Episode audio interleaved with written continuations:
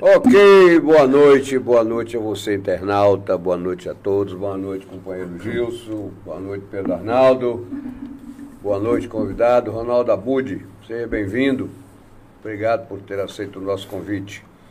E aqui, como sempre, a gente esclarece que o podcast Política com Endereço é um, um veículo de informação da sociedade, onde a gente debate os assuntos dos interesses coletivos e nós não somos patrocinados por nenhum órgão público, nenhum poder público, melhor dizendo, nem municipal, nem estadual, nem federal.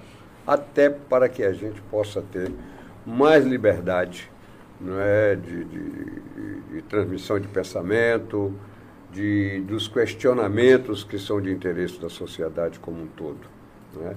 E essa liberdade permite que cada um de nós, não somente os apresentadores, mas também o convidado, possa externar seus pensamentos né, de forma livre. Evidentemente que cada um aqui é responsável por aquilo que diz. Não é?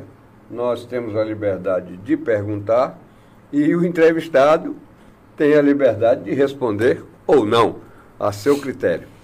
Ok? Essa é a regra geral do funcionamento desse bate-papo. Na verdade, a gente fala em entrevistado, mas o podcast não se resume a um formato de entrevista, mas sim de um, um formato de bate-papo onde os questionamentos né, vão acontecendo aí ao longo do programa. E, como não poderia deixar de ser, Gilson com a pergunta clássica. Né? A pergunta clássica. Né? Primeiro agradecer a, a sua disponibilidade, Ronaldo, ter vindo bater esse papo com o Pedro Arnaldo, com o Josias e comigo. A gente toda terça-feira está aqui conversando sobre diversos assuntos. Assuntos de interesse da comunidade, de interesses local, estadual e nacional. E a pergunta que a gente sempre inicia com os nossos convidados é saber quem é o convidado. De onde veio? Qual é a trajetória de Ronaldo Abud? Né? Ronaldo Abud de Itabuna, de outro local que veio parar aqui. O que, que, quem é Ronaldo Abud? Essa é a nossa pergunta clássica, inicial. Bom, boa noite, Depois melhora. amigos. Boa noite, obrigado pelo convite. Parabéns por essa proposta de fazer um programa é, com essa autonomia e com essa independência, né? Pelo fato de não ter recursos públicos, né? Isso. Sem dúvida nenhuma, um debate, um bate-papo com autonomia, com independência, é sempre de alto nível. Né? Você está buscando exatamente isso, é que as pessoas possam debater com liberdade. Exatamente. Parabéns por essa iniciativa e a gente tem que enaltecer isso aí. Até porque, começando a responder a pergunta aí do Gilson, é, eu precisaria de um bom tempo, né? Para falar assim, quem sou eu, até porque eu estou completando 60 anos no mês que vem, então... Quantos anos, moço? 60. Então já tem uma estradazinha aí boa. Mas assim, eu sou, eu sou de Salvador, é, mas eu me considero de Itabuna, tenho 36 anos que eu estou em Itabuna. Né? Cheguei aqui recém-formado em agronomia. Eu é, me formei em agronomia pela Universidade Federal da Bahia. Meus pais, funcionários públicos. Né? Meu pai e minha mãe eram funcionários do Correios e Telégrafos. É, com a Revolução, meu pai teve que forçosamente se aposentar e naquela época ele não tinha condição de manter a família com a aposentadoria porque era por tempo de serviço, ele só tinha 15, 16 anos de tempo de serviço. Resolveu voltar a estudar, foi estudar direito. Então, praticamente, quando meu pai se formou em, em, em direito, eu estava entrando na universidade Federal da Bahia. Então foi uma, uma infância difícil, a nossa, né? Minha mãe tinha seis filhos, e, mas a gente sempre teve uma educação muito voltada para a educação. Minha mãe se virava para a gente ter bons colégios. E eu cheguei em Itabuna, formado em agronomia, e tive a, a sorte né, de conseguir um emprego numa multinacional chamada Sandoz, que vendia um produto aqui para cacau. E eu falo sorte, mas é lógico que é, não foi fácil, foi uma concorrência difícil, só tinha uma vaga, tinham 16 candidatos na época e eu consegui. E quando eu vim para Itabuna, houve outra coincidência, porque meu pai já tinha se formado em Direito também, já tinha feito concurso para juiz, tinha passado. É, passou um tempo na cidade de Irará e depois veio para Itabuna. Meu pai era juiz em Itabuna e, coincidentemente, eu vim morar em Itabuna. Foi uma, uma, uma coincidência. E aí, com seis meses depois, ele, ele foi transferido para Salvador e eu acabei ficando aqui por 36 anos. Trabalhei nove anos nessa empresa. Nove anos de a, a módulo rural, aqui em Itabuna. Nós começamos aqui na cidade de Itabuna, eu e meu sócio. E a nossa empresa já completou agora 27 anos. Maravilha. Eu também me formei em Direito nesse, nesse, durante esse, todo esse processo. Acabei me formando aqui na UESC em Direito, mas quando eu me formei foi exatamente quando eu comecei a minha empresa e acabei me dedicando até hoje à minha empresa. Muito bem, que é uma empresa de, de sucesso, não é? presta bons serviços e, e, e bons produtos a todo mundo. Pedro Arnaldo. Rapaz, agradecer a presença de Ronaldo. Foi uma grata surpresa quando o grupo, os companheiros colocaram o seu nome. Eu estava viajando na semana passada, não estava aqui, não fui participar do programa na semana passada. E eu tenho, sinceramente, e gostaria de registrar isso hoje publicamente, eu tenho uma admiração por Ronaldo. Conheci Ronaldo há cinco anos atrás, em um cinco, seis anos atrás, em um processo é, político. E desse processo resultou o que eu considero até hoje uma grata amizade, é, até porque é uma pessoa que gosta de Itabuna. Eu sou um cara que gosta de Itabuna e gosto de pessoas que gostam de Itabuna. Então, Ronaldo, é um prazer enorme de ter aqui hoje, lhe agradeço. É, e minha perspectiva é que vocês continuem sempre voltados. Me deixou surpreso aqui você me dizer que está com 60 anos, porque eu lhe acho, inclusive, mais novo que eu. Eu lhe acho mais novo que vai eu. Fazer 60, é, vai fazer 60, mas eu lhe acho mais novo que eu. Então, a gente pode começar isso, essa, esse bate-papo. Eu gostaria de, de, de, iniciar voltando um pouquinho é, a um momento em que eu observei, fui um observador, mas até hoje eu ainda tenho algumas dúvidas ou questionamentos que eu poderia ter feito naquela época e não fiz, que foi a sua passagem pela Santa Casa de Itaruna, Santa Casa de, de o Hospital da Santa Casa, o Grupo Santa Casa de Itabuna. E que naquela época me deixou muito feliz quando eu, eu soube do grupo que tinha se formado, que você fazia parte. Porque se é verdade ou não, o que a sociedade Itabuna sabe é sempre de um sofrimento constante da Santa Casa na condição de sobrevivência dentro do município. Há muitos anos a gente ouve falar isso, da dificuldade da Santa Casa. naquela época em que se formou aquele grupo, eu via seu nome, o nome de Edmar Marguto, que estava, Eric Júnior, um provedor novo e tal. E aquilo eu acho que foi interrompido de forma brusca e muito rápido. Eu acho que foram o quê? Quatro meses? Três?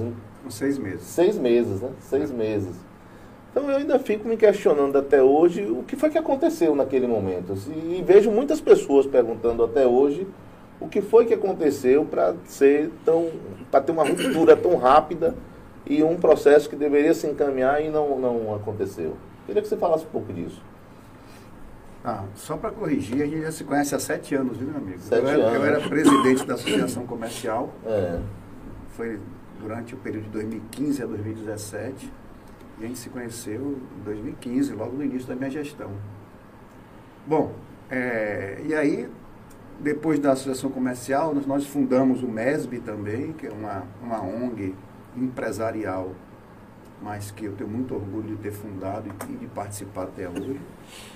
E eu também fui convidado para participar da provedoria da Santa Casa, é verdade, na época. Né? E nós tínhamos uma proposta inicial de fazer uma gestão é, nova na Santa Casa. Isso eu lembro bem que antes mesmo da, da posse do Eric Júnior, nós fazíamos reuniões, nós fomos até Salvador buscar consultorias nessa área de gestão hospitalar. E antes da posse dele, nós já tínhamos definido as consultorias e, e, e, e ficamos todos combinados que nós iríamos fazer um, um trabalho de 120 dias de diagnóstico geral da Santa Casa. E após esses 120 dias, eh, nós iríamos fazer um plano de ação. Tanto que na posse do, do Eric, ele chegou a falar na sua posse, no seu discurso de posse, que ele não abriria mão desse projeto e que se algo, ele, ele usou até uma, ele usou o seguinte termo, ele falou assim, ó, se for forças ocultas nos impedirem de levar esse projeto à frente, toda a provedoria, em conjunto, irá abandonar o barco. Isso foram palavras dele durante a sua posse. Então, quando ele falou de forças ocultas, eu entendi que, na verdade, quando você faz um, projeto que você quer revolucionar uma gestão de alguma empresa, seja uma instituição, seja o que for, você obviamente você vai encontrar pessoas que vão se opor. Isso é normal, isso é natural. Eu tenho a minha empresa, se eu fizer um projeto de mudança em qualquer setor dentro da minha empresa, eu vou encontrar funcionários que vão querer boicotar esse processo. Isso é natural. Então, todo gestor tem que entender que você vai passar por isso, por isso que existe todo um programa de trabalho para a gestão das mudanças. Você tem que preparar a sua equipe para as mudanças, porque vai encontrar pessoas que vão se opor. Isso é natural. Ninguém pode pensar que vai fazer um projeto de mudança e não vai ter oposição. Vai ter pessoas querendo manter o status quo. E assim fizemos nós, nós fizemos o diagnóstico, inclusive eu tenho esse diagnóstico comigo até hoje guardado.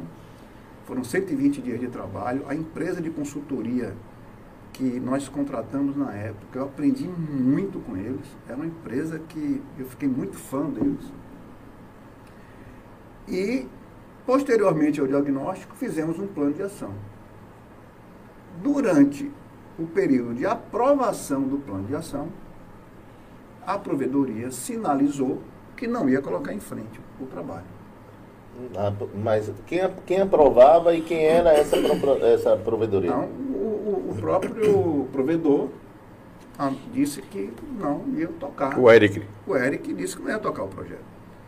Eu e Edmar Margoto Júnior, na época, ficamos contrários a essa decisão dele. Falei, não, provedor, nós combinamos. O trabalho foi feito, o plano de ação está pronto, nós precisamos implementar. Foi, esse foi o acordo. E aí, durante reuni uma reunião de provedoria, ia se votar se ia continuar o projeto ou não. Eu falei, inclusive, na época que eu era contra essa votação, porque não tinha plano B. Né? Se houve, na posse do provedor, ele afirmou que ele não iria abrir mão. Caso forças, forças ocultas se opusessem, todos saíam, então não eram nós dois que estavam abandonando o barco, eu e Edmar E sim os outros componentes da provedoria que estavam abandonando o projeto. Mudaram as regras. Então, tipo assim, eu lembro que eu sofri até uma crítica quando eu resolvi sair, por conta disso, dentro da Santa Casa, de conselheiros que chegaram a dizer o seguinte, eu nunca abandonei um barco na minha vida, como é que vocês abandonam agora? E eu falei, peraí, meu amigo, não somos nós que estamos abandonando, não, ao contrário. Nós temos um projeto. E houve uma decisão de abandonar o projeto. E o combinado foi que todos sairiam. Então, ou todos saem, ou então, ou obviamente, nós dois, ou toca o projeto, é. ou então nós dois é que temos que sair. Então, estou sendo muito claro, e, e muito verdadeiro em tudo que aconteceu. Não significa que o nosso projeto também daria certo, e nem o projeto que, que eu não sei nem qual foi o outro projeto que, que foi colocado em prática, poderia ter dar errado. A questão toda foi o trabalho que foi feito, nós acreditamos naquilo que estava sendo feito, foi feito um plano, é impossível você hoje é, gerenciar uma instituição do tamanho da Santa Casa sem plano estratégico muito bem montado. Né? Isso não serve só para Santa Casa, serve para o hospital de base, serve para uma prefeitura, para qualquer empresa. Né? Você tem que ter um plano estruturado de trabalho, você tem que ter um, um planejamento estratégico pronto, você tem que ter um plano de ação, você tem que cumprir as metas. É assim que eu aprendi. E, e esse plano era referendado pela os 122, 120 dias de avaliação. Então, a empresa que nós contratamos, ela queria fazer durante 120 dias um trabalho de diagnóstico geral. Entender como é que funcionava todos os setores, né? entender como funcionava o setor de compras, por exemplo, é, os entender quais eram os contratos que nós tínhamos com os prestadores de serviços, ou seja, um diagnóstico geral da empresa, com um relatório muito bem feito, por sinal, onde gente, se identificava todas as intervenções que nós tínhamos que ter na área gerencial de cada setor. Sim. Como intervir no setor de compras, como intervir no setor de faturamento, como intervir no setor de, de, de atendimento, como intervir nas relações com os médicos, como intervir nas relações com, os, com as empresas terceirizadas. Então, e a partir daí, um plano de ação. Vamos fazer. Então. E aí não fizemos. E aí não fizemos. Então não tinha sentido. Eric chegou a, a informar por que dessa reviravolta, desse, desse, dessa negativa, um, um, Olha, um plano de ação? Eu não gosto de trabalhar com suposições. Então, eu ele não existia assim, achava que ia mexer muito com pessoas lá dentro, ia mexer muito com a estrutura e poderia criar, por exemplo, eu estou falando só o que eu sei, né? e criar uma animosidade com o governo do estado da Bahia e com o, o prefeito da cidade. É, tanto mas isso é o que você sabe ou o que ele externou? Ele chegou a externar não, isso foi, era o que era externado. Fora isso, eu não posso lhe dizer, porque eu não posso ficar falando em suposições. Sim, sim. Isso são coisas que eu ouvia falar, né? A questão da relação com o governo do Estado, a questão da relação com, com o prefeito. Tanto que é, havia uma data que se queria comemorar, assim, porque seria um marco histórico para Santa Casa, que era os 100 anos, o aniversário de 100 anos da Santa Casa. Nesse aniversário de 100 anos, eu fui convidado, eu, e, e eles entregaram uma comenda. Né? Essa comenda é uma comenda muito disputada. Sim. Na Santa Casa, Verdade. sabem disso, Sei. né? É uma comenda importante para a Santa Casa. É uma comenda dada a pessoas que prestaram relevantes serviços à instituição Santa Casa. E nós temos pessoas lá que trabalham, que eu conheci na Santa Casa, que de fato prestam serviços assim, extraordinários. Eu não vou citar aqui o nome, mas tem um médico que eu conheci lá. Uma pessoa que ficou durante muito tempo, ele me falou o seguinte, você ter uma ideia, ó, a Santa Casa me deve muito dinheiro. Eu sei que é muito, mas eu não sei quanto é, e nem nunca cobrei, e nunca vou cobrar e continuo prestando serviço para Santa Casa. Então, olha a, a atitude desse médico.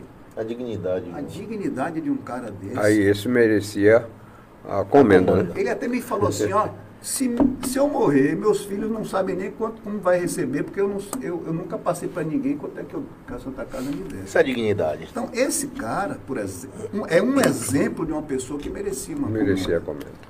E, no entanto, foi dada a comenda ao prefeito Fernando Gomes. Eu, eu, considero a comenda mais importante, porque é um, é um marco histórico, 100 anos. Eu diria que é a comenda mais importante da cidade de Itabuna e da região.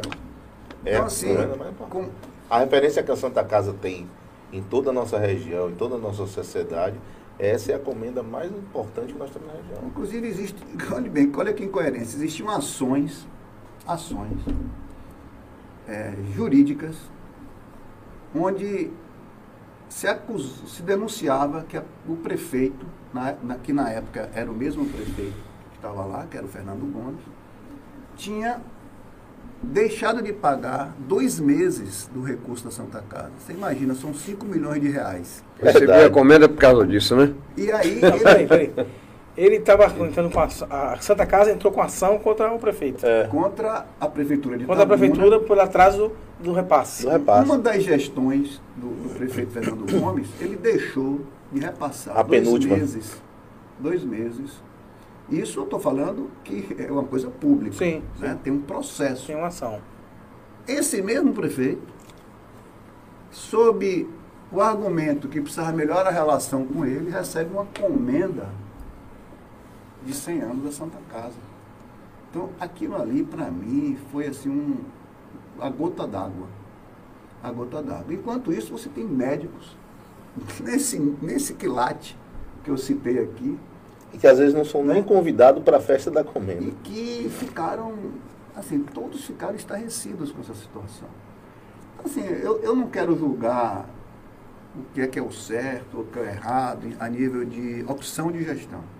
Eu apenas estou falando o seguinte, que nós tínhamos um projeto, nós tínhamos um trabalho a ser feito, que foi feito, e tínhamos um acordo. Vamos até o fim. É. Mas é bom se esclarecer isso, Abulho, porque é muito disse-me-disse na, na, na sociedade. Hoje mesmo eu encontrei com um empresário e ele falando assim, você vai entrevistar a Bud? Eu disse, vamos, vamos ter um bate-papo com a Bud. Aí eh, o Ronaldo vai fazer, você vai me perguntar de quê? Eu disse, ah, eu vou fazer uma pergunta sobre Santa Casa, sobre prefeitura, alguma coisa nesse nível aí, sobre o MESB. Não, Santa Casa ele não vai tocar, ele não vai falar de Santa Casa não, não é possível. E eu sei que nosso amigo empresário está nos ouvindo agora, porque ele disse que ia ouvir. Eu já vi aqui que ele está ouvindo. E aí está a resposta de Ronaldo, que é esclarecedora. É, e op- oportuna, né? Até porque Agora- Nós Ronaldo tem fama de que não, não fala. Não é? É. Mas aí. não fala. Bom, fala sim. Agora, evidentemente, Reconhecendo. tem que ser na oportunidade. Né? Pode-se falar algumas coisas de Ronaldo. Alcântara está dizendo que está ouvindo. Né? É. Mandou Pode avisar. falar algumas coisas de Ronaldo. Agora, Ronaldo, reconhecidamente, né? reconhecidamente, ele é visto pela sociedade como um grande gestor. Sim, sim. uma pessoa que entende muito de gestão. Aí eu, só para finalizar esse tema, eu gostaria de fazer uma pergunta. Dentro dessa compreensão sua de gestão, do diagnóstico que foi feito dos 120 dias, sua, sua visão é de que a Santa Casa deveria mudar quantos por cento naquele plano de ação? Do que era, ela teria que mudar quanto por cento? O que é que melhoraria a gestão da Santa Casa? Em reforma. Olha, é, em primeiro lugar, eu diria assim, que uma mudança cultural ali dentro, ela era muito importante, a mudança na gestão de pessoas, seria um, um dos pontos. É, a ideia era se fazer com que a- é, toda a equipe tivesse uma visão de pertencimento né, da Santa Casa. A, a- a- impressão que a gente tinha era o seguinte, é que as pessoas usavam a Santa Casa a seu favor. né? Não era a visão desse médico que eu dei como exemplo. Era a visão assim, o que é que eu posso fazer para tirar da Santa Casa. né? E não o que é que eu posso fazer pela Santa Casa. Parece uma coisa pequena, mas essa mudança é uma mudança muito significativa. Uma das formas de você modificar essa visão era, por exemplo, dar uma comenda a quem de fato merece uma comenda. A comenda é dada para grandes prestadores de serviço. Então, você criar um ciclo de, de mudança desse patamar de quem serve, né? ter a preferência de que quem é quem quer ser servido, isso já muda muita coisa. Então, então, assim, as relações, por exemplo, que eu via de contratos que a Santa Casa tinha com alguns prestadores de serviço, era, uma coisa absurda. Era uma desvantagem para a Santa Casa muito grande e uma vantagem para o prestador de serviço muito grande também. Completa inva- inversão dos valores, né? Então, por exemplo, você via é, situações onde você via o prestador de serviço ganhando muito, muito, diante de uma Santa Casa que oferecia uma estrutura muito boa de trabalho, onde dava os clientes na mão deles. Tinha um paciente, tinha estrutura física, tinha tudo. E a Santa Casa recebia muito pouco por isso. Então não era à toa que a Santa Casa tinha dificuldades financeiras. Isso é inegável. Uma instituição que tem dificuldade financeira no nível que a Santa Casa tinha, é exatamente em função da, da, da forma que, que as pessoas cuidavam dela. Né? Da forma que cuidavam. Então, é, é, essa mudança, ela era muito importante, essa mudança. Então, a gente brigou muito para comprar melhor, a gente brigou muito para ter uma relação mais justa com os, os prestadores de serviço. A gente brigou muito para fazer economias, a gente brigou muito para reconhecer pessoas que precisavam ser reconhecidas. Então, é, assim, teria que ir muito a fundo aqui para poder explicar tudo que a gente via na Santa Casa e que, de fato, na minha concepção de gestão, eu acho que nós caminharíamos para uma situação de melhoria significativa. Eu falo isso porque, assim, você, se você conhece um, um grande advogado e você perguntar para ele se ele é um bom advogado, ele vai dizer que é, né? Eu me considero um grande gestor porque eu tenho um exemplo para dar. Eu, como eu cheguei em Itabuna, eu lembro que eu tinha um colchão, um fogão de duas bocas, aquele botijãozinho de gás pequeno, e morava de aluguel no São Caetano. E eu construí, eu tenho orgulho de dizer que eu construí uma grande empresa. Uma grande empresa. É a maior empresa de produtos agropecuários da região que a gente atua. Que entra sul, extremo sul, sudoeste, região central da Bahia, até o norte da Bahia. Nós temos 10 filiais. Então nós construímos uma grande empresa baseada em gestão, em planejamento, gestão de pessoas, processos, processos que cada setor da nossa empresa tem um processo escrito, aprovado pelas pessoas que trabalham nela. É, tem a, a, gente faz um papel de liderança lá, onde a gente valoriza as pessoas que trabalham dentro da empresa. Nós temos 150 funcionários. Né? E, e eu posso dizer para você que eu posso ficar um mês fora, a empresa roda. Ela roda, isso me orgulha muito. Então, a vontade que a gente tem de, de passar essa experiência que nós temos com a nossa empresa para é, é, é, outras instituições sempre foi muito grande. E deve ter um sentimento de impotência quando não consegue fazer, né? Deve dar uma agonia, né? Você quer fazer e não consegue. É, é um, é um, é um. Não, mas mesmo imagino. assim a gente não desiste. Muito bem. Assim, não pode. É, brasileiro. Ainda bem, né? É. Ainda bem. Agora, ainda dentro desse assunto, daqui a pouco nós vamos também para as políticas, vamos ver aí os comentários, mas vamos falar um pouquinho dessa sua passagem pelo Hospital de Base de Itabuna.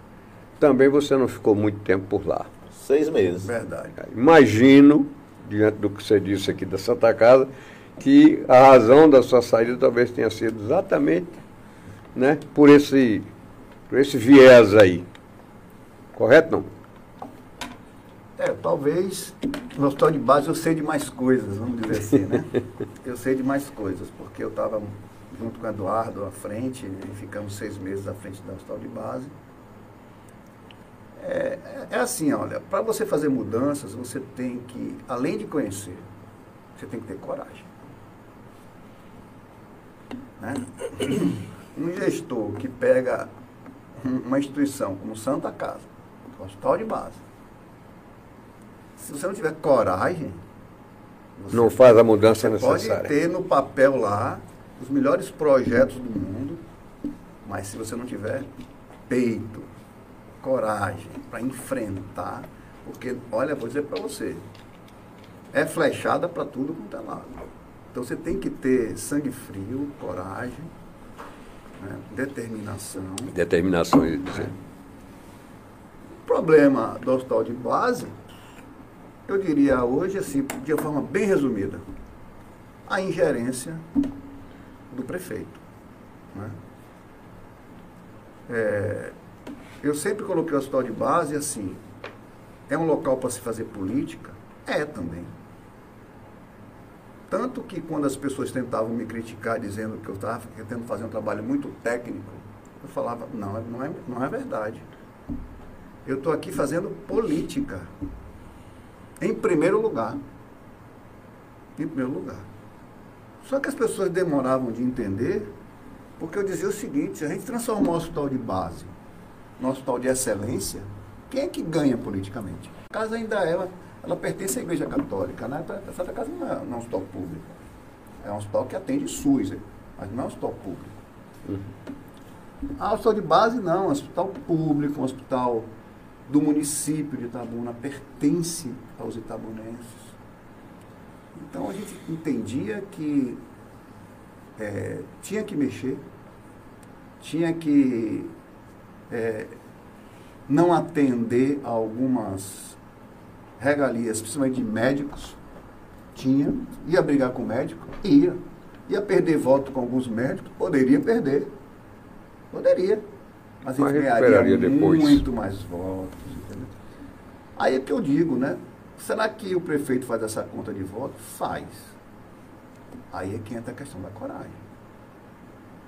Aí é que entra a questão da coragem.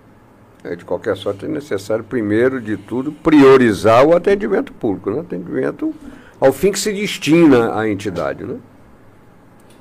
É, então, assim, então, voltando àquele mesmo assunto que eu falei, você tem. Os funcionários percebem muito claramente injustiças. Você tem que ter muito cuidado com a equipe para que não haja injustiças, porque é, é impressionante como, é, dentro de um grupo empresarial, uma instituição grande, onde tem muita gente trabalhando, eles percebem muito facilmente a injustiça. Então o hospital, o hospital de base tem uma injustiça assim absurda. Você tem médicos lá que tem receita de 80 mil reais por mês. E você tem um técnico de enfermagem que trabalha muito. Rapaz, não é pouco não. Eu ficava dentro daquele pronto-socorro quase todos os dias. É um trabalho e o cara ganha um salário mínimo. Você está entendendo? Então, as pessoas percebem é injusto. Justiça, percebem. Eles percebem. Então você, você, você. Eu acho que assim, essa, essa decisão, essa falta de coragem, você perde votos internamente e externamente. Você perde muito voto. Por isso que eu volto sempre a falar. Eu fazia lá política. Política. Agora, uma política com o resultado da excelência do trabalho. Para né? atender a sociedade. A verdadeira política pública. É. Exatamente. Porque você, você faz uma política boa, você não só ganha votos, mas você também serve a quem precisa. Né? E quem é que usa o hospital de base? É, não sou eu, não somos nós aqui que estamos aqui, que usa o hospital de base. São pessoas que não têm plano de saúde, pessoas pobres, pessoas indigentes, etc. São essas pessoas que estão lá sofrendo. Quem precisa. É quem precisa. É quem precisa. Bom, Ronaldo, eu só fiquei meio confuso aí, porque tem horas que parece que. Vamos, vamos, minha cabeça, vamos aqui primeiro? Minha cabeça. Nessa é rápido, porque tem horas que parece que você fala de alguém que tem coragem e daqui a pouco você fala de alguém que não tem coragem. Quem tem coragem é ele. Quem, quem não, tem coragem é o prefeito. Ora, tá claro para mim. Quem tem coragem é ele que queria fazer. Tem pessoa nessa bancada que diz que o prefeito não tem coragem. É, eu diria, não, eu falei de uma forma geral, né? É, é, é, vamos, vamos, vamos ser justos. A Bud não, não citou. É. Vamos ser. Para mim, não. Para mim, está claro. Ele tinha coragem de fazer, mas o prefeito não teve coragem de fazer. É, porque ele, ele, ele colocou ingerência. A ingerência é, é complicado demais. Tá Só a última pergunta. Na Santa Casa você colocou, acho que muito bem. Você não abandonou o barco, como muita gente disse. O barco, na realidade, é que mudou a direção e aí você teve que sair. Na, no hospital de base, você pediu para sair ou tiraram? Olha, tiraram. Eu acho que mais tiraram do que eu pedi para sair. Porque quando você. É a mesma coisa, Pedro, você tem um projeto, né? E você não consegue desenvolver seu projeto, e você tem alguém que manda mais do que você, né? Eu, tiraram. Me tiraram. É, A resposta é essa aí. Muito bem. Vamos lá. Siga aí com os Vamos aqui, nossos ó, internautas. o internauta, né? Como eu falei, o cara disse que está assistindo. Sheila da boa noite, Cleide, Leandro, boa noite, vizinhos. Inclusive ela disse aqui, dentro da, da questão da Santa Casa, que foi no momento da Santa Casa, vide as divisões de serviços que há lá dentro. E cá embaixo ela fala, e quanto o sistema é uma missão hercúlea, no caso Santa Casa. Né? O Rosivaldo Pinheiro pergunta, boa noite a todos. Fala-se que além da, das benesses dos prestadores, também existia um grupo de funcionários com altos salários, algo sem simetria no mercado de saúde baiana. Isso é verdade? Quando ele fez a pergunta foi quando a gente estava falando sobre a Santa Casa. Então, Ah, então é com referência a Santa com Casa. a Santa Casa. Eu anotei aqui o momento, né, para não bem, é isso, tem, tem que analisar com cuidado isso aí, né? No caso da Santa Casa, você tinha um prestador de serviços né, que fizeram um acordo, que cumpriram né, com seus acordos e que de fato recebiam valores significativos, né? principalmente prestador de serviço. Né? A gente sabe que a Santa Casa conseguiu, me parece, que evoluir nesse sentido atualmente. Mas na época que, eu, que a gente estava lá, os prestadores de serviços ganhavam muito. Ganhavam muito. E você tinha um. é, mas eles ganhavam de forma ilegal? Não. Estavam cumprindo aquele contrato. Eu só entendo que aquele contrato era muito desfavorável para Santa Casa. Esse é o primeiro ponto. Muito desfavorável. Eles tinham que ser renegociados para um patamar de justiça. Por uma questão de justiça, Constituição. Tanto que eu, eu, eu sempre argumentava o seguinte, de que adianta você ganhar muito e a empresa que lhe paga depois quebrar e não ter recurso para lhe pagar. Como aconteceu? Santa Casa ficou devendo né, a muitos prestadores de serviços médicos né, na história dela. Pessoas que nem cobram mais, já saíram, ficam devendo. Então, quando você faz uma. É, eu, eu procuro fazer uma gestão na minha empresa baseado sempre em valores. Um deles é a justiça. Tem que ser justo. Justo com o seu fornecedor, com o seu cliente, com o seu funcionário.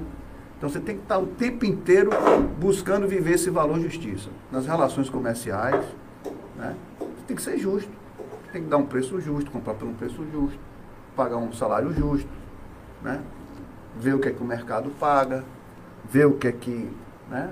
Fazer os benchmarks, que é sempre importante se fazer, né? Você está trabalhando na Santa Casa. Quanto é que um médico num hospital similar à Santa Casa ganha? Quanto é que um médico. Que, e, e- e pegar é, é, é, hospitais de referência. Sim. De referência. né? Então, assim, eu, não- eu não estou colocando que houve ilegalidade. Eu estou falando assim, nós precisávamos ali da Santa Casa ter é, uma relação de mais justiça para a Santa Casa. Porque ela que é a prestadora de serviço, ela é quem paga o salário de todo mundo. É, uma reforma profunda de gestão, né? né? Então, assim, é, Aí o, o- o Elias aqui pergunta assim, Abud, na sua opinião, ainda existem forças ocultas na gestão da Santa Casa? Não, isso eu não sei falar, porque eu não estou lá há muitos anos, né? Eu, eu não sei, eu tenho, o o que eu ouço falar, é só de ouvir falar, é que a Santa Casa está numa condição até melhor hoje, né? Mas eu não, realmente eu não tenho como responder isso aí, porque eu, não- eu não sei de fato. Se eu soubesse, eu até responderia. O que mais temos aí disso? Não, ali ó, é, é, as pessoas concordando com a Bud, a Célia Evangelista do Conselho Municipal de Direitos das Mulheres, boa noite. Né, Alexandre Magno, concordo plenamente com a Bud. Nesse momento aqui foi sobre o hospital de base, que eu estou anotando aqui os horários. É, é, no momento atual, ainda se faz necessária uma gestão inovadora na Santa Casa. É, Afonso Dantas está dando boa noite. né, enfim. Pedro, ou você. Para continuar, Você Posso? eu vou arrebentar pela política aqui, porque com essa bagagem toda que a Bud tem, não é? Com esse, essa experiência a mais né, que ele adquiriu na passagem pela Santa Casa e na passagem pelo Hospital de Base, não é, é, eu acho que acaba despertando naturalmente em você o desejo de poder fazer. E às vezes para você poder fazer, você tem que ter esse instrumento aqui, o poder da caneta. e numa gestão pública, digamos, no município, você precisa ter o poder da caneta de ser prefeito. Isso não já te levou a, ao desejo de se candidatar? Submeter-se à apreciação do, do povo de Itabuna? Olhe bem, eu já tive vontade, sim. Não posso, inegavelmente, já tive muita vontade de ser prefeito. Eu não tenho vontade nenhuma de ser deputado, não tenho vontade nenhuma de ser vereador, mas de prefeito eu já tive essa vontade. O que é que eu percebi ao longo desses anos? Que me parece que eu não tenho vocação para um, um pleito eleitoral. Sabe? Eu não tenho vocação política mesmo, né? De ser um cara que consegue conseguir é, atrair votos, eu não consigo ser popular. Então, Dá tapinha nas costas. é, então. Bater quando cabeça quando no eu congá. percebi isso, eu recuei nessa ideia, como eu, é, é, porque eu tive essa, essa certeza numa campanha e vai ganhar a eleição. Eu sei até, assim, eu posso até saber trabalhar. Não, tanto sabe, político. tanto sabe que se nós voltarmos aí agora à época da campanha de Augusto, a, a campanha mesmo de Augusto nasceu com você, com Gilson, com Alcântara, Alcântara. fazendo justamente o diagnóstico do prefeito. Isso. Os oponentes, os pontos fortes, os pontos fracos. Até meus amigos falam, né, que eu tenho muitos posicionamentos que acaba afastando algumas pessoas, né? Então, quando eu comecei a ter consciência disso, eu fiz, não, não é, não é minha praia. Mas é muito minha praia se fazer projetos políticos para alguém político assumir. E cumprir. Comecei- é, eu comecei a perceber isso foi exatamente nessa experiência que eu tive na campanha de Augusto Castro, tá? O que, é que, o que é que a gente fez no MESB? Eu sempre falo o seguinte, olha, é, quando a gente faz uma tentativa e se frustra com alguma coisa, a gente geralmente fala assim, ó, eu fiz a minha parte, eu tentei. É assim? Eu tentei. Posso dormir no travesseiro, tranquilo, porque eu fiz a minha parte. Eu não penso assim. É a mesma coisa, você pega uma cesta básica, leva ali no asilo, aí vai dormir tranquilo. Eu fiz a minha parte, você não fez sua parte. A gente tem um potencial muito grande de fazer coisas pelas pessoas. Não é uma cesta básica que vai fazer você dormir. Então não é o fato do MESB não ter conseguido colocar os projetos dele em, em execução que a gente vai chegar e dizer assim, olha, olha, eu tentei. Muita gente conhece o MESB, muita gente conhece os projetos do MESB, muita gente elogia os nossos projetos, mas a gente não colocou ele na prática. E aí eu podia dizer assim, ah, mas dessa vez eu tentei mesmo, fiz a minha parte. Então, posso dormir sossegado. Não. Não tá dormindo, não, sossegado. Hein? Não tá dormindo Não, não sossegado. estou dormindo sossegado, não. Não tô, não. Ronaldo, deixa eu te perguntar aqui. Até onde eu soube que você foi o grande mentor do programa de governo de, do prefeito Augusto Castro. Do que, do que você extraiu daquele programa de governo que foi escrito e dessa realidade de um ano e quatro meses, o que é que de fato foi executado desse programa? Tem alguma coisa que foi executada? Está sendo executado? O, o governo está seguindo esse programa? Que inclusive é um programa de governo que é apresentado ao Tribunal Regional Eleitoral. Não é? Faz parte da documentação de apresentação ao, ao- tribunal. Está sendo respeitado, não está? Está sendo seguido, não Pronto. está? Aquilo é pro forma. Eu, eu ia chegar lá, eu ia chegar lá. Quando a gente estava no MESB, eu lembro que teve a campanha de que Fernando foi eleito, né? a gente fazia uma carta de intenções. Depois as pessoas começaram até a fazer piada com essa carta de intenções, porque, por exemplo, o cara assinava, não lia, nem dava importância. Né? E aí a gente, em função dessas piadas, né? e a piada às vezes é bom porque ele lhe instiga você querer fazer algo melhor, eu falei para o grupo, falei, por que a gente não faz um plano de governo? Ó, porque essa coisa de ficar só criticando, criticando, criticando não é bom não. Vamos fazer um plano de governo. Depois que esse plano de governo tiver mais ou menos elaborado, eu falo mais ou menos porque a gente não pode pegar um plano de governo e dar para o cara assinar, né? Você tem que discutir com as bases, discutir com os partidos. Mas a gente fez um esqueleto no plano de governo e a gente apresentou para os pré-candidatos na época ainda. Pré-candidatos. Quem é que quer assumir esse plano de governo. E Augusto, quando olhou, fez, eu quero. Eu tenho interesse. Você tem interesse? Tem. Agora, é para seguir o plano de governo. Não, vamos lá, vamos trabalhar em cima do plano de governo. Então, nós pegamos um, um esqueleto de um plano de governo né? e entregamos para o candidato Augusto. Já que foi ele o único na época que disse eu quero esse plano de governo, obviamente vamos apoiar ele. O cara vai fazer o plano de governo que a gente elaborou, né? Vamos apoiar ele. E aí, como eu disse, a gente não podia pegar e entregar, assine aqui o plano de governo, porque o plano de governo não é nosso, é dele. Aí nós montamos um grupo de trabalho para fazer o texto final desse plano de governo.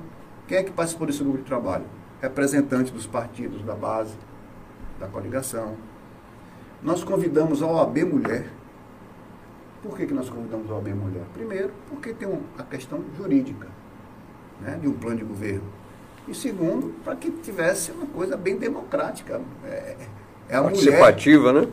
É, é, a mulher participando do, da, da, tanto que eu fiquei muito sur, positivamente surpreso com a capacidade que aquelas advogadas da, da OAB, OAB Mulher, mulher é verdade. Eu, incrível a capacidade delas. Então, inclusive a Ludmila Vieira, que era uma das, das advogadas que participavam, ela foi a responsável pelo texto final. Ela fez a redação final. Então, foi amplamente discutido com a, com a equipe.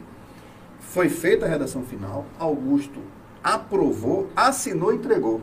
Que era o nosso pensamento, olha, aquela cartazinha de intenções que se viu de piada, agora o negócio é sério. Agora. Está registrado. Ele está ele tá dando entrada, o prefeito, o candidato ainda, né? Está dando é. entrada num plano de governo dele. Não é nosso. Quem assinou foi ele. Tanto que tem um caso engraçado, curioso, viu? Que um ano e dois meses depois, uma das secretárias aí, não vou citar o nome agora, por uma questão que a pessoa tem amiga, perguntou para mim, o Abud, cadê aquele seu plano de governo? Você tem uma cópia para mandar para mim? Um ano e dois meses depois. Aí eu falei, secretário, meu lugar, o plano não é meu. O plano é do, plano é do prefeito. Acho que tem que ficar isso claro. Não fui eu que fiz o plano. Sozinho, eu apenas coordenei o trabalho. O plano é do prefeito, só para deixar claro. E segundo, me admira muito a senhora não ter ainda Depois nem sequer lido o plano de governo. Depois de um ano e dois meses. Um dois meses. Então, aí ela ficou sem jeito. Não, não, mas eu já consegui aqui. Eu digo, ah, tudo Vou bem. perguntar ao Rosivaldo depois quem, quem foi essa secretária. Bom, aí, eu, eu, talvez eu esteja já respondendo a sua pergunta, não é? é não está sendo seguido. Você tem ideia? O plano de governo, ele tinha como, como uma das coisas iniciais do trabalho era que todas as secretarias fizessem seu planejamento estratégico. Inclusive o, o secretário de. Como é o nome da Secretaria de Desenvolvimento Urbano agora? Como é que eu. Almi Melo. O Almi Melo, é. ele, segundo ele, ele me disse que ele foi o único secretaria que fez, que fez um planejamento, planejamento estratégico que todas tinham que ter sido feitas. Só que esse planejamento estratégico tinha que ser feito junto com a equipe que trabalhou. Com base no plano de governo. Com, com base no plano de governo. E não um plano de governo dele. E, e nem um planejamento estratégico dele. Não existe plano estratégico de ninguém. Em gestão, o plano estratégico não pertence a uma pessoa. Pertence à equipe. Tá? Tem, que ser, tem que ser fechado com a equipe em planejamento estratégico para o funcionamento, para que o secretário não chegue e fale, vou começar fazendo o quê? E a percepção que eu tenho é que muitas secretarias ali, o pessoal chegava, sentava na mesa e fazia, começo por onde? Fora do TRE, esse plano é público em algum local? Plano de governo do, do, da atual gestão é público em algum local? Se é, entrar no site do MESB, que ajudou a construir e tal, ou da OAB Mulher, eu encontro esse plano de governo? esse plano de governo. Da equipe que ajudou, que ajudou a configurar esse plano de governo, a elaborar o plano de governo, alguma equipe dessa de, na área institucional, claro, tornou esse plano público.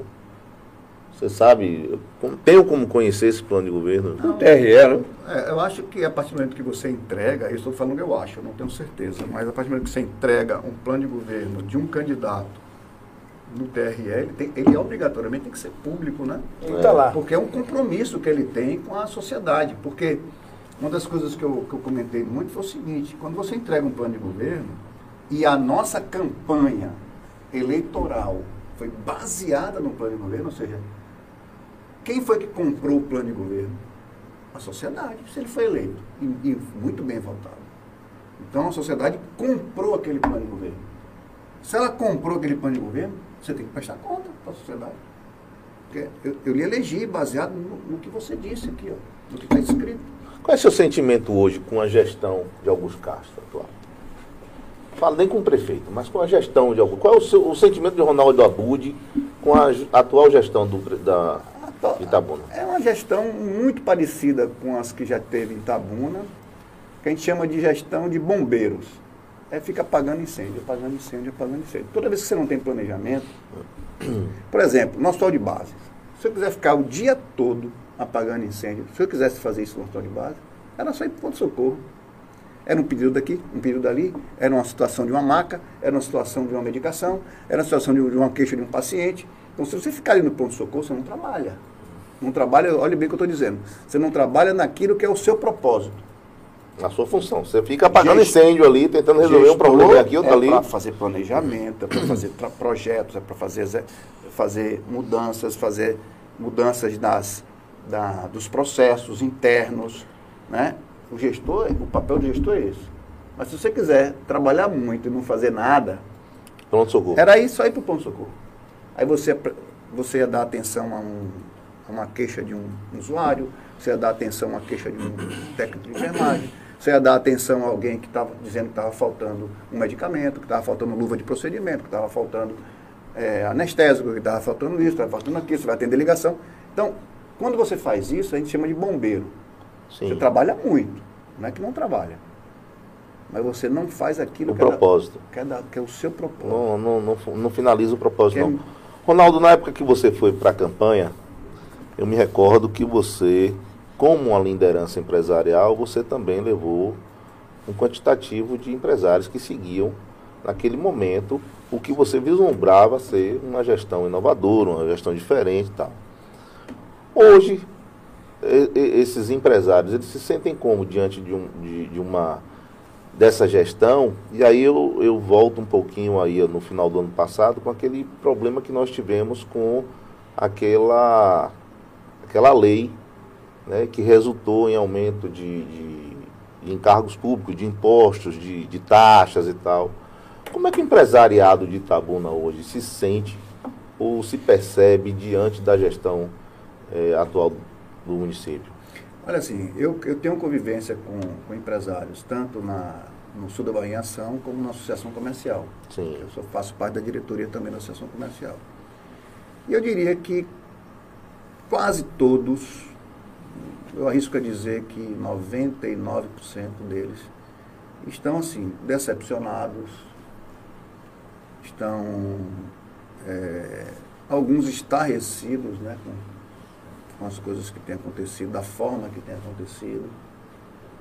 É, existe um, um- uma, uma, uma decepção generalizada, vamos chamar assim, né, no meio empresarial. Porque se você parar para pensar, um, um grupo, um grupo interessante de empresários abraçou essa, essa campanha, né? E tinha muita expectativa, é, existia uma expectativa muito grande de, de mudanças, né? E quando você vê que a coisa fica totalmente direcionada para. To... Então, por exemplo, você tem problemas do, do comércio. Até hoje não solucionou. Problema do, do comércio informal. Nós temos um ano e quanto tempo? Um ano e Quatro meses. Quatro meses. 16 Nada. meses. Não tem nenhuma solução assim, curto, nem curto, nem de médio, nem de longo prazo para resolver isso. Estacionamento, nada de resolver, nada foi resolvido. Zona Azul, organização de trânsito. Atração de investimentos para a nossa cidade, que no plano de governo tem muitos projetos de atração de investimentos. Não tem nenhum projeto sendo colocado em prática. Toda vez que você atrai investimento, você melhora a vida de muita gente. Né? E você ainda recebe uma notícia de aumento de impostos. Olha, se você me perguntar assim, é justo o pedido de aumento de impostos dentro de uma visão macro, eu diria que sim. O IPTU estava defasado. ISS talvez não. Mas IPTU estava defasado, todo mundo sabe disso, né? Tinha que ter, tinha. Mas se a sociedade não vê né, nenhuma é, contrapartida, você perde totalmente esse apoio. Então, se você tiver, se a cidade estiver sendo movimentada, você tem projetos em andamento, projeto de educação, projeto na área de saúde, projeto na área de mobilidade urbana, né? os vereadores trabalhando em cima de, de, uma, de uma reforma administrativa, reforma tributária interessante, mas você não vê isso. Então como é que você fica satisfeito em pagar mais imposto se você não tem nenhum retorno? Não é que não é justo, aí entra a questão de justiça, né? O IPTU é, é bem abaixo do que, que deveria ser. É. Não sendo bem sincero, é verdade. Mas você tem que ter a contrapartida. Aí você não tem contrapartida nenhuma, você não tem nenhuma movimentação da melhoria do, do comércio. E você ainda tem aumento de imposto. Como é que vai ficar satisfeito? Eu lembro que eu tenho, eu lembro que no, no primeiro ano de governo de Antônio de, de Neto lá em Salvador, eu tenho um apartamento é, em Salvador, uma área, um campo grande, e eu pagava anualmente um IPTU de, se fosse hoje, 500 reais. Um apartamento de 100 metros quadrados. Achava barato. Eu achava é, injusto. É. E aí meu, meu IPTU, o Neto entrou no primeiro ano, em três meses de governo, o IPTU foi para 3.800 reais. Aí eu recebi IPTU, a mulher se chateou, eu olhei assim de lado, é. Agora é justo. Era pouco, agora melhorou um pouquinho. Mas resultado, eu comecei a ter na minha rua lá, a rua mais limpa, melhorou a infraestrutura, mudaram o asfalto, Botaram um 0800 no posto, para o posto não ficar 24 horas. O posto não ficava mais queimado, como ficava muito, muito. Passei muitos anos com a rua no escuro, não passava mais isso. Então, de certa forma, você, o lixo começou a passar duas vezes na minha rua. Então, de certa forma, você via a melhoria. A cidade começou a ter obras, começou a fazer reformas e não sei o quê. Então, você vê, mas é isso que você disse. Aqui em Itabuna nós tivemos esse desamparo depois de dois anos de pandemia, onde o comerciante sofreu muito, onde o empresário sofreu muito, porque todo mundo só disse assim, fecha as portas. Não disseram outra coisa. Não teve um prefeito que disse assim, vamos suspender, congelar aqui o ISS, vamos congelar o IPTU. Governo federal não disse assim, não, vamos diminuir a alíquota do COFINS, vamos diminuir a alíquota do imposto de renda, nada. Só disse assim, fecha as portas e se vire para sobreviver. Aí depois de dois anos de sofrimento, ainda vem mais um imposto, mais um encargo para cima do próprio do empresário. Nós temos algumas perguntas aqui é, do Linho Costa, né? Linho Costa faz é, três, quatro perguntas. Umas eu acho que você até já respondeu. Quando ele fala aqui que você foi demitido ou desistiu do projeto, eu acho que ficou bem claro quando você disse que você foi levado a ser demitido. Foi saído. Foi, foi saído, né? É, mas ele diz aqui uma coisa interessante, ó. Em uma entrevista com o Dr. Eric, ainda na Rádio Difusora, ele me garantiu que o plano feito pela consultoria externa estava sendo colocado em prática. A palavra de língua. Ele não perguntou. Ele só está afirmando aqui. Agora uma pergunta a Ronaldo Abud. Não está mais no governo a, é, Augusto Castro. O que se deve essa ruptura? O que aconteceu para você? Eu acho também que você já respondeu, né? Ou você quer complementar? Eu, eu, acho que sim, né? Eu falei sobre a não execução do plano de governo, né? É, as ingerências dentro do hospital de base, né? de uma forma que a gente entendia que ia prejudicar a instituição, a empresa, né? Eu acho que não tem dúvida, né? A Cleide Leandro, ela diz aqui, ó, o que eu ouço muitas pessoas que votaram em Augusto Castro tem como justificativa não dar oportunidade a Fernando Gomes ser reeleito e não uma discussão do plano de governo. É, acho que numa eleição cabe tudo, né? Você tem aqueles que se opõem, né? Como, por exemplo, muita gente votou em Bolsonaro contra o PT. Não foi no, no plano de Bolsonaro. Acho que na eleição daqui também tem de tudo. Você, tudo. você ganha voto de, de várias formas, não é uma forma só. Não foi só o plano de governo que, ajud, que elegeu Augusto Castro. Eu diria que o plano de governo ajudou a eleger. Ajudou. O discurso ajudou. Né? A- Porque o as- plano de governo são as propostas, né? Que o eleitorado. Forma que, que faz, que faz o, o basilar da. Mas é Alcântara, por exemplo, fez um trabalho excepcional também, que não tinha nada a ver com o plano de governo. Né? A, a equipe de marketing, de coordenação, fez um trabalho muito bem feito. Também não tem nada a ver. Tem a ver assim, né? O que a gente pedia era que fosse feito um link entre aquele discurso que ia ser falado na, na, na campanha com, com o que estava no plano de governo. Mas a eleição se ganha por vários fatores, né? Vários fatores. Essa semana eu leio o plano de governo. Rafael Moreira está mandando um abraço para vocês, reconhecendo aqui o grande quadro político e empresarial por ser na cidade. Rafa Moreira, gente É, muito boa, doutor bom. Benevides também. Tá mandando um abraço para você aqui, participando do nosso programa. Um abraço, Derivaldo. Rafa Moreira está em todas. Todo podcast ele está lá ligado. um abraço, Rafael. Bem, gente, nós estamos chegando aí no finalmente de mais um podcast. Nós tínhamos assunto aqui para conversar com a Bud até amanhã de manhã. Sem É, dúvida. Pela, pela, pela sapiência Bud de para vir para falar de um assunto específico aqui, que é um assunto muito importante Sim. e que a sociedade de Itabuna merece compreender melhor. No futuro você vai, deve retornar aqui, vai retornar, eu sei disso, para a gente tratar somente de MESB. Eu conheci o MESB logo no início da, da amizade com a Bud. Eu acho o MESB algo, acho que quase que imaginável, de importância quase imaginável para Itabuna Mas então, é de uma importância fantástica. Os projetos do MESB, conheci alguns projetos, tive a, a, a sorte, a felicidade de conhecer alguns projetos do MESB. O MESB, eu diria assim, a grosso modo, né?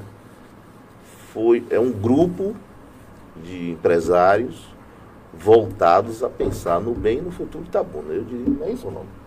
defina melhor o MESB. É, Olha, o MESBIS, eu me encantei muito com o MESB pelo seguinte. Como é que eu poderia definir o MESB? Eu vou fazer aqui uma crítica a algumas associações, a alguns sindicatos, para que vocês entendam o MESB. Eu hoje, eu tenho debatido muito na associação comercial em dizer que a associação comercial não pode ser uma entidade dos empresários. né? Qual o grande defeito dessas entidades? E que é um defeito, inclusive, dos sindicatos, de defender uma classe apenas. Quando você defende uma classe, você sempre tem a ideia da sociedade que você está defendendo o seu interesse. Olha o que aconteceu na questão dos impostos. Isso aí é uma coisa muito interessante. O posicionamento da associação comercial inicial seria o seguinte: os, os empresários vão, vão pagar mais impostos. E eu sempre falava: não, meu, o posicionamento não pode ser esse. Nós temos que ter mais empatia com a sociedade. Nós temos que mostrar que o aumento dos impostos vai ser ruim para a sociedade como um todo. Vai ser ruim para o trabalhador. Se você fica menos competitivo, significa que a empresa, ao invés de vir para Itabuna, por exemplo, pode querer ir para Ilhéus. Ou pode querer ir para Vitória da Conquista. Se a empresa, ao invés de vir para Itabuna e para Vitória da Conquista, vai empregar O povo de lá. povo de lá. Então, quem perde é a sociedade. Então, a porque se a gente fala pensando na gente, olha o que aconteceu com a educação pública, municipal e estadual na Bahia.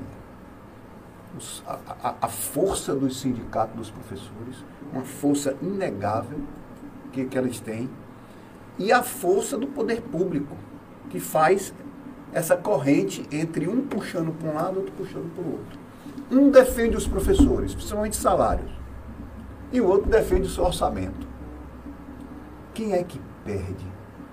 Quem é que briga pelo estudante, pelo jovem, pela criança que está na escola? Quem é que briga?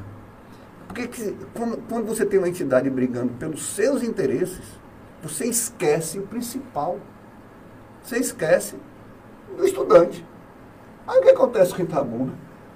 Você tem estudantes que entram no primeiro ano científico, não sei, não sei se chama mais científico, mas Pô, é Pedro que sabe disso aí. Primeiro ano do ensino médio. ensino médio, eu Científico tenho uma época da professora gente. que faz pesquisa todo ano de como o aluno chega do ensino municipal. Termina o nono ano e entra no primeiro ano do ensino médio.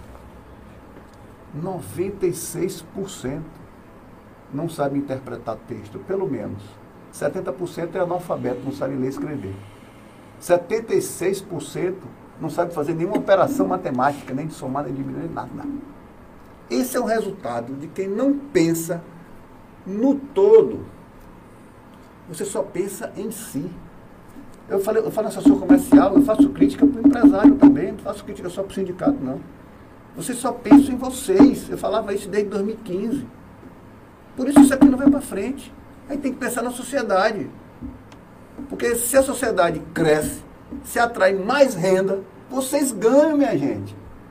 Vocês ganham. Então, essa ideia de você ter uma classe defendendo os seus interesses é o que mais prejudica qualquer instituição e prejudica a sociedade como um todo. Então o MESB vem fazer O que é um que o movimento- MESB, o MESB não é uma entidade empresarial. Ela, é, ela foi fundada por empresários, mas ela quer o desenvolvimento sustentável da nossa região. Olha, é você desejar o desenvolvimento do outro. Essa empatia, se toda entidade, todo sindicato tivesse, olha como é que é essa briga de força entre sindicatos comerciários e o sindicom. É uma coisa absurda. Quem é que perde? Cada dia que passa, Itabuna tem menos emprego, Quem perde é o cliente final. o cliente final É. é o trabalhador. E cada dia que passa, as empresas estão ficando menos competitivas. Tem um serviço que é oferecido com menos qualidade, porque o funcionário não fica, porque recebe mal e tal. Conta essa guerra toda que fica aí. Olha o que acontece com Uma desqualificação o, o orçamento da educação de Itabuna, por conta dessa briga. 90% do orçamento da educação, que não é pouco, chega um meio bilhão de reais a cada quatro anos em Itabuna, só para o governo municipal, fora o que vem do estadual. É salário. E 90% vai para salário. Salário. Essa é a maior prova que se a gente continuar nessa briga de classe, a gente não vai chegar a lugar nenhum. Então o MESB é isso. O MESB é, é algo que não pensa, nós não pensamos. Nós pensamos na gente de uma forma indireta. A gente pensa, vamos fazer o bem, porque se fizer o bem, a gente também vai ganhar. Bem volta. Verdade, verdade, verdade. É isso aí. Tem várias, várias manifestações aqui, uma que eu achei interessante. Heloísa Pinheiro, Abud, hoje eu fiquei de bem com você. É porque a Heloísa Pinheiro ficou de mal comigo porque eu apoiei Augusto. mas ela foi muito dura comigo, mas eu não. Já está de bem. Ela disse É, que está de ainda bem. bem, né? Ainda bem. Ok? Ok. Bem, gente, então chegamos ao final de mais um podcast. Hoje tivemos essa aula, não é? Sobre e as informações eh, verdadeiras do que ocorreu durante a passagem de, de Ronaldo Albude pela Santa Casa e pelo Hospital de Base. E também o que ele pensa sobre política pública e até sobre política eleitoral. Embora que a gente talvez não concorde muito com você com relação ao que você disse de não ter, não ser a sua praia. Não é, não é bem assim. Porque, de repente, o eleitorado precisa exatamente de alguém que possa lhes dizer a verdade. E, às vezes, é bom que você se submeta, coloque à prova o que é que você pensa. Eu penso assim. Se eu eleito for, eu vou fazer assim. Não venha para cá me pedir empreguinho, não, que eu não vou dar, não. Porque não, a questão é, eu vou trazer geração de emprego, não dar emprego, é diferente, né? Dentro dessas. Se eu, tô, se eu conseguir compreender sua linha de raciocínio, eu acho que essa é a questão. Mas foi maravilhoso, não foi diferente daquilo que a gente pensava. É, por isso o o convite, felizmente você aceitou. É, nós saímos daqui mais uma vez, com mais um podcast realizado, felizes pelo que a sociedade teve a oportunidade de saber sobre um pouco daquilo que aconteceu e na sua passagem pela gestão desses dois órgãos públicos. Muito obrigado por ter vindo. Gilson. A gente agradece, Abud, a, a aula que você nos deu sobre gestão, gestão como um todo, né, como bom grande empresário. E pode ter certeza, nós vamos voltar para falar sobre vários assuntos. Ficou muita pergunta aqui que a gente teve que filtrar, mas já está anotado aqui para a gente discutir. Posso falar de empréstimo aqui, falar de um papo bem maior e bem mais dignificante com ele. Ronaldo, quero lhe agradecer, lhe parabenizar antecipadamente pelo seu. É um cara que quer fazer a coisa correta. Ah, muito obrigado aí pela palavra de vocês todos. Vocês são amigos, né? Não vale muito, mas é sempre gratificante, né? Poder ouvir dos amigos alguns elogios, né? Então, mas eu queria também deixar aqui bem registrado o, o, o meus parabéns pelo programa de vocês, pela essa autonomia, essa independência. Fiz um acordo aqui, acho que não sei nem se estava valendo, se estava em off, mas me perguntaram se eu ia responder tudo. Eu falei que sim, né? espero ter respondido.